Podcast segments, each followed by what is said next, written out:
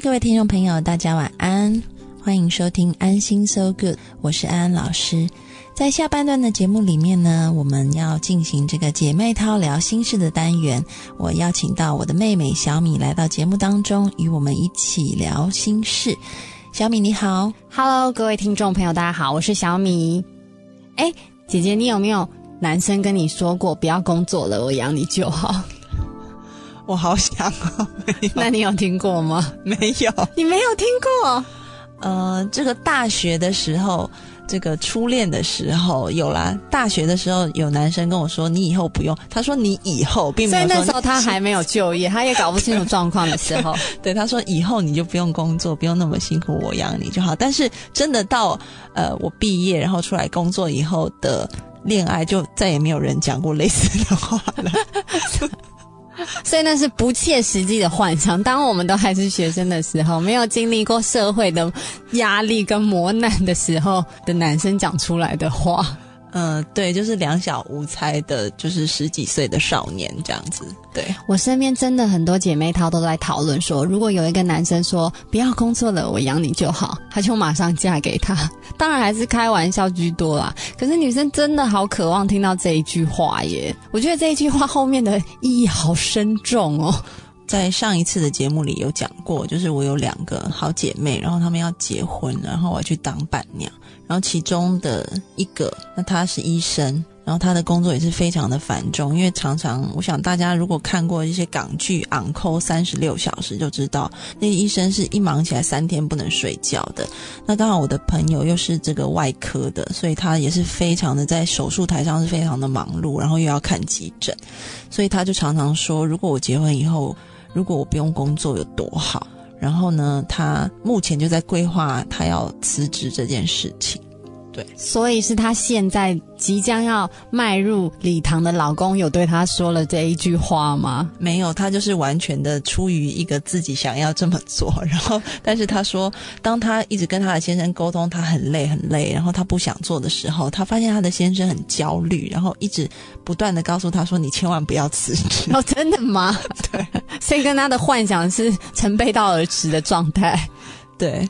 但是我是完全能够理解我朋友的心态，因为其实在这个研究调查里面也发现，有两种工作最容易造成职业上的倦怠，一个就是医生，另外一个就是老师。所以这两种人，如果是女性的话，也特别容易想要在这个结婚以后就逃入这个婚姻的保护罩里面，不想工作，这是绝对可以理解的。可是我一直在想，如果真的有一位梦想中的白马王子跟你说：“你不要做了，我养你就好。”而你也真的。不要做了，就让他养。你真的会快乐吗？我本来的答案是肯定的，当然快乐啊！这不是就是梦想？梦想实践当然快乐。可是我发现，好像有一些例子，女生的确那么幸运得到这一切，可是她最后反而不快乐耶。我觉得其实那个不是她的真心话耶。我觉得那个只是你人在面对压力时候，一时想要找一个地方去逃避，然后时候讲出来的东西。因为其实呢，如果你让他完全没有事做，人会一下子很空虚。就像很多的那个案例，不是说，呃，人在退休以后，他本来很兴奋，就说我终于退休了，然后我可以去环游世界等等。但最后发现，很多人都是在家里面，然后觉得自己一无是处，最后还得到忧郁症。这种这种例子应该时有所闻的吧。真的，因为像我们的妈妈就有这一方面的经历。她有很短的一段时间，因为她一直觉得工作非常的累，那我爸爸就叫她可以在家里休息，那她也真的休息。就那一阵子，她真的是每天都打给我哭，哎。他跟你说什么？他跟我说，他觉得自己是一个没用的人，然后他觉得他没有办法早上起来去买菜，他觉得自己在买菜的过程中，觉得自己怎么会早上起来买菜，然后煮菜，怎么会这就是他的人生？我觉得这个。嗯，可以讲到有很多的退休人士，他们都会有这样的想法。一开始都会觉得很兴奋，嗯，然后跑去玩呐，然后跑去跑去旅行，但是好像有蜜月期，一开始就是非常对解脱，到处玩。但是玩回来以后，他们就会开始在想，那我的人生有什么样的意思？然后。很多人可能比较健康的，他们会开始去找事情去填补他们自己的空闲时间，譬如说去念书、去做义工。像我父亲现在已经年届六十，但是呢，他非常的好学，因为他退休在家没有事情做，所以他考了博士班，而且很有信心，他一定会上。对，对，我觉得他就是一个蛮健康的典范哦，并且他还去学习做蛋糕，还有意大利面很多 之类种种西点啊什么的。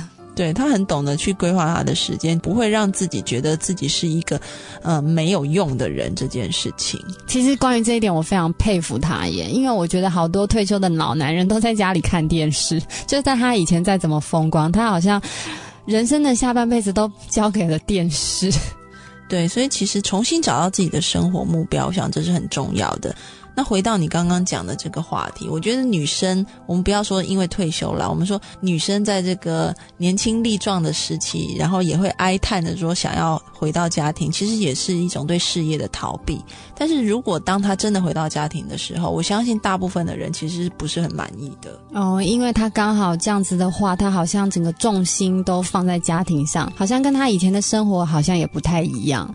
对，像看到有一些妈妈，因为他们做了妈妈以后，就不太能够全职的继续做他们的工作，因为他们想要花多一点时间陪伴孩子，所以他们就把自己的工作呢转成一个兼职的状态。嗯，那我是遇过一些妈妈这样跟我说，当他们当这个全职母亲的时候，就是完全全心的照顾孩子，然后没有一点点自己私人的空间的时候，其实他们觉得。嗯，他们的这个情绪或者是健康状态都不是太好。然后，当他们可以出来做一些 part time 的工作，然后让自己喘一口气、换一个环境的时候，他们反而觉得自己的生活虽然比以前当全职妈妈更忙碌，但是他们觉得更快乐，也更自由。哦，所以其实自己把这个 balance 做好，找到一个平衡点也是很重要的。说到职业妇女啊，又要兼顾孩子，然后又要兼顾自己的工作，有时候觉得他们真的很辛苦。这好像一般男人不能理解这样的状态。你应该要多体谅一下你的太太，因为我觉得很多女生抱怨他们的老公不能理解她这么辛苦的状态，好像也有一点争执诶。姐姐，你觉得这样子的一个职业妇女跟老公之间的相处，你有没有什么建议要给我们听众朋友的呀？我觉得这个职业妇女呢，我们在社会上扮演的真的是主内主外的角色都要扮演，很辛苦的。对，那根据以前我有看过一些社会学的研究，他就是说，其实太太是职业妇女，但是她发现回到家里面呢，老公愿意去帮忙家事的比例。也并不高，所以不高吗？对，并不高。所以他要求他老婆在外面呢，冲锋陷阵，回到家却赶快把家里处理好。对，所以其实我看到这个报告的时候，我也是吓了一跳。我以为职业妇女其实回到家跟老公应该是平等分担家务的，但事实上出来的调查报告是显示，基本上大部分的职业妇女，她真的是。上班之余，他回到家，大部分的家务还是他要做。为什么？为什么男人不能体谅？这个我真的不懂哎。如果你的老婆是全职的家庭主妇。那他分担你的家务，他当然比较能够调配。可是如果他已经有要工作了，那你这样子逼他，这样子不是造成一个很困难的状态吗？他也没有逼他了，应该是说，因为在比较传统的观念里面，男生他从小可能就没有习惯要去做家务，所以他自然而然的在成立自己的家庭以后，他也没有这个习惯去帮忙，所以造成这样。是习惯的问题。对。我还以为是面子的问题，因为你知道我那一天去做 SPA，然后刚好我按摩的师傅她年纪比较大，她是一个女生，然后她就跟我说，嗯，她老公啊，什么事都要她做，要她赚钱，还有处理家里所有的事。我说哈，那她让你赚钱，她不能。分忧家里嘛，他说不行诶，他现在出去帮人家按摩，他 case 排的很满，因为要不然她老公会问说，哎，你这样赚的钱不够哦什么的，因为她老公已经是失去了工作。可是我说，那她是不是在家没事？她说，对，她老公没事干，一点事都没有。可是她要求她做所有的家事，做不好还会生气。我说，那你要问她为什么吗？她说，因为这是女人要做的事。我说：“那你应该回他，那你要干嘛？你又不用工作，又不用做家事。其实，在那个临床上面，我们看到很多 case 啊，很多夫妻在退休以后就离婚，离婚的比例是很高的。真的吗？对，都走了那么久了。因为呢，基本上还没有退休前，夫妻各自有在外面有工作，或者是说先生在外面有工作，太太可能是家庭主妇，基本上他们相处的时间没有那么多。”所以呢，这个相处时间没有那么多，自然也不会吵那么多。哦，所以是相处时间变多了，争执点也变多了。嗯，应该是说，其实夫妻在这个几十年的相处里面，他们讲的都是柴米油盐酱醋茶，然后并没有一个很长的时间去沟通彼此的心。那变成说，当他们有这个空闲时间一大把的时候，他们也不知道要怎么样去沟通了。他们已经习惯过往的相处模式，所以就变成讲完柴米油盐酱醋茶之后，好像没话聊了，就吵架。对，那你。可不可以给像这样子的夫妻一些建议啊？我相信很多听众朋友，不管是自己或者自己的父母亲，或者是身边周遭的朋友，一定也有同样的状态。我觉得先建议大家去看一部电影，什么电影？叫做《Hope Spring》，就是这个呃，内地应该是翻成这个大希望温泉。我之前在节目里面也再三的推荐这一部片子。在这部片子里面呢，这个。男女主角是一对老夫老妻，然后他们已经失去了对对方的热情，但是这个太太呢，就是非常想要挽回之间的感情，所以他就建议先生一起去上一个婚姻辅导课程。先生一开始是抗拒的，不过最后拗不过太太的请求，还是一起去了。在刚开始辅导过程里面，这先生非常的抗拒，因为他觉得我没有问题，你为什么要拉我来上这个课？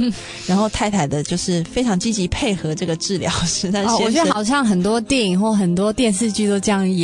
就夫妻有问题，然后去就医，去看也不是就医啊，就是去找心理咨商辅导。然后就像我刚刚语气中讲到，男生都会觉得这是就医，这好像是看病，他就觉得我没病，为什么要去就医？对，然后但是呢，这个先生一开始是很抗拒的，但是太太一路坚持下来，先生慢慢的也软化，也去配合这个咨商师开的各式样的功课，譬如说他们开始试着去拥抱彼此，去抚摸彼此，然后试着再过回原本这种亲密甜蜜的这个感情生活。其实我觉得退休的夫妻，我也会建议他们从事一种活动，就是一起去旅行。反正现在都有时间了，以前在工作的时候没有办法。那两个人借由旅行呢，搞不好可以重回以前热烈的爱情哦。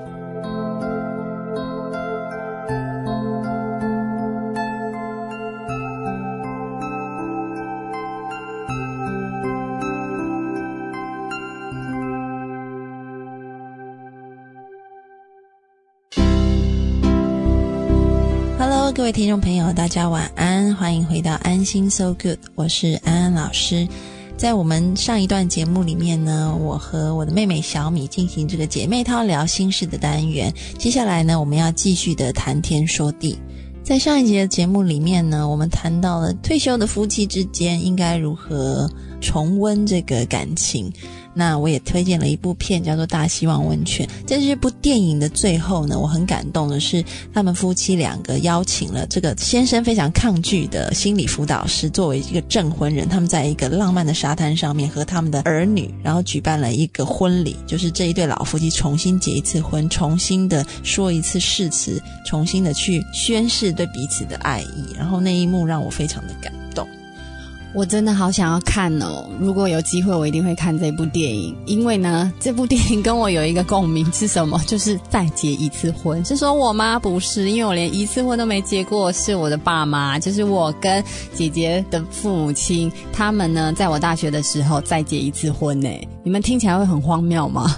对，那时候我在香港，我已经在我在香港念书，然后我就听到我爸妈说他们要再结一次婚，我是有吓一跳啦。那是我人生第一次当伴娘，献给了我生我养我的父母亲。因为那时候就是他们有一票的朋友都决定再结一次婚，因为教会有发起这样子的活动，就是说，哎，要爱回温，不管你结婚多久了，你是不是已经失去了当初的激情跟热情呢？所以。就来办了一场活动，就是再结一次婚，好多好多的夫妻哦，就是呃爸妈的朋友啊，还有教会的朋友啊，举办一场联合婚礼哦，全部都是孩子已经大了，几乎都超过二十岁了，对。然后当天非常声光空前，因为这件事实在太特别了。第一个是联合婚礼本身已经很特别。第二个就是说，联合婚礼的新人们都是已经对，都是老人，然后结婚非常久，孩子都很大了，所以当天很多媒体都来采访，然后我呢也就理所当然的成为了伴娘，因为那时候姐姐不在台湾嘛。那我想问，是不是其他队都是小孩子当伴娘？几乎都是哦，几乎都是，几乎都是小孩子当伴娘或小孩子当伴郎。然后那一天呢，我们很早很早就到了，然后事前的准备还有演练彩排都跟一般的结婚没有什么两样。然后我妈妈也抱持着这一颗待嫁的心，再一次的嫁给我爸爸。真的吗？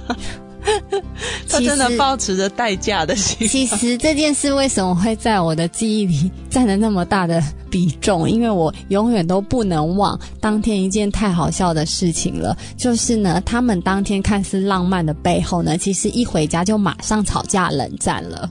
为什么会有这种事？你知道吗？因为我们的爸爸真的非常的嗯天才，他竟然在大庭广众面前，大家众目睽睽之下，当时又有记者、媒体，还有呃地方的一些官员都到场的状态下，他竟然跟大家说：“我来模仿一下我父亲，好了，他的意思就是说，人家说婚姻就是坟墓，那今天我好多朋友都来了，谢谢大家。”这么慎重的来参加我的丧礼，所以他是说婚姻是爱情的坟墓，然后谢谢大家来参加他的丧礼嘛？对，而且他还说了一句果然不错，因为他有体验过，他就说婚姻是坟墓，果然不错，谢谢大家来参加我的丧礼。我妈妈当场脸垮了。那爸爸那时候是代表大家致辞吗？是。那当场是不是全部的人都觉得他很？白目这件，当场是哄堂大笑，因为我爸那天非常的天才，他还穿了燕尾服，然后还打了那个包带，打了九九在脖子前面，装束的非常夸张，就是大家都没有很夸张，只有他那么夸张，对他特别夸张。因为他觉得这件事情很盛大，可是没想到他却讲了这一句话，让全场哄堂大笑。而我以为我妈妈也会笑，结果她没有笑，她脸非常的僵。我就想说是不是完蛋，她是不是生气？结果一回家，她马上就爆发吵架，她怪我爸爸说怎么可以在这么多人面前开他的玩笑。那你有安慰妈妈吗？我是很呈现一个很不知道该如何的场面，因为我觉得只是一个玩笑，可是因为我妈妈很在意，所以我一边安慰她，一边要跟她解释，那爸爸真的是开玩笑。其实还有一件秘密啊，这件事就是，嗯，其实我爸爸不止开他这个玩笑，那那一天真的是开他还蛮多玩笑，因为我妈一早就在化妆，就我爸就在外面笑。为什么要笑他化妆？他说：“脸都这么老了，还在涂粉。”我觉得爸爸很坏耶。然后他讲这句话的时候，是想要表现出他有幽默，然后大家都笑，我爸就觉得很开心。我爸爸都说：“哎呀，真的是你跟我结婚以后也没有化妆，没想到今天要嫁人，在这边化妆，脸都这么老了，在那边笑。”我觉得爸爸很不贴心这一点，因为。你想啊，如果再结一次婚的话，男女应该都会很看重那个时刻，是要可能年轻的时候想要再重温那个浪漫的感觉，但是却变成一个。就是你这样一直嘲笑我，那心情当然会不好。我可以体会妈妈的感觉。而且你知道吗？他们还有发帖子耶，超慎重的。所以当天真的是很好笑，因为明明看是浪漫回家，又变成这样子吵架的局面。我常常在想啊，为什么虽然是开玩笑啦，这件事是开玩笑啊，可是有些男人女人真的很妙，他很喜欢在别人面前说自己的另一半不是。我身边很多耶，尤其是女生。嗯，就是说在大众面前，然后一直打压另外一半嘛，是非常多。譬如说啊，几个朋友，然后刚好我跟我的老公，然后我们大家一起吃饭，我就开始跟我几个朋友说，我老公真的，你看他真的都不做这件事，好像一直骂他，一直骂他，一直骂他，这样就当着大家的面。你有遇过这种状况吗？有，我有一些朋友也会这样子，就是他好像会。以这个贬低对方为乐，然后，然后，因为他贬低对方的时候，通常朋友就会笑，就是对笑嘻嘻，你也只能笑，很尴尬，哈哈的笑，不然不笑也很尴尬，所以就变成说，好像他也会觉得，哎，这是一个正面的反馈，所以他之后就会一直这样做。对，这种状况我也常遇到。那如果是别的 couple 在讨论的时候，我通常都会很尴尬，因为我觉得我跟你们两个都是好朋友，我这时候我真的不知道该如何是好。那是是是，你要我评理吗？还是不是？那我就笑吧。所以这种状态，其实我觉得，特别是女生很容易发生，就是在别人面前，然后说自己老公怎么样不对，怎么样不对。可是我有一个男生朋友跟我说，他真的很不喜欢这种状况。然后那个时候，因为我一直都以为是开玩笑而已，所以我到那个时候才真正体验说，哇，原来男生这么在意这件事。其实你自己想一想，不论男生女生好了，你自己把这个角色替代想一想，譬如说你觉得不太光彩的事情，然后还在众人面前铺路的时候，你的感受是如何呢？我的感受是非常的糟，因为其实我没有遇过这样子的另一半啦，所以我没有设身处地去想过，说，哎，如果他他在别人面前说我的不是，就算是用开玩笑的语气，我想我应该还是会很受伤耶。对啊，所以呢，将心比心很重要。我觉得，嗯，如果你的另外一半有。在别人的面前讲你的不是的话，我觉得你要适度的在私底下跟他表达说，其实他这样做会让你觉得很受伤。那我想，另外一半基于爱你的缘故，他应该就不会重复的犯这样子的错。那么，如果你是之前你都在别人面前去踩低你的另外一半的时候，如果你听了今天的节目，也希望你可以从中真的是可以体会到对方其实是难受的。那么，尽量避免有这样子的事情发生喽。可是我有一个朋友跟我说，他这么做其实是因为他想要有人可以评评理，评评理。就譬如说，她觉得她老公不对，所以她就很喜欢。譬如说，有朋友在的时候，就讲，哎，他们可能发生了某些争执，她先说明一下那件争执，然后就是说，哎，她老公做的不对，她要的是她的朋友一起来 judge 这件事情是她对，她老公错，因为她在家里跟她老公是一对一，那现在可能是多对一，她可能占的优势比较重。但是有效果吗？我想知道。通常这时候老公都会哑口无言。然后呢？回家也不会说什么，这件事就没了。但重点是会改进吗？或者老公会道歉吗？老公不会道歉，也不会改进。对，所以基本上这种徒劳无功的事情少做。就做这种事情，通常只会伤害夫妻或伴侣之间的感情。对于这个事情的改进是无益的。最好的方法还是私底下去跟老公说你的感受。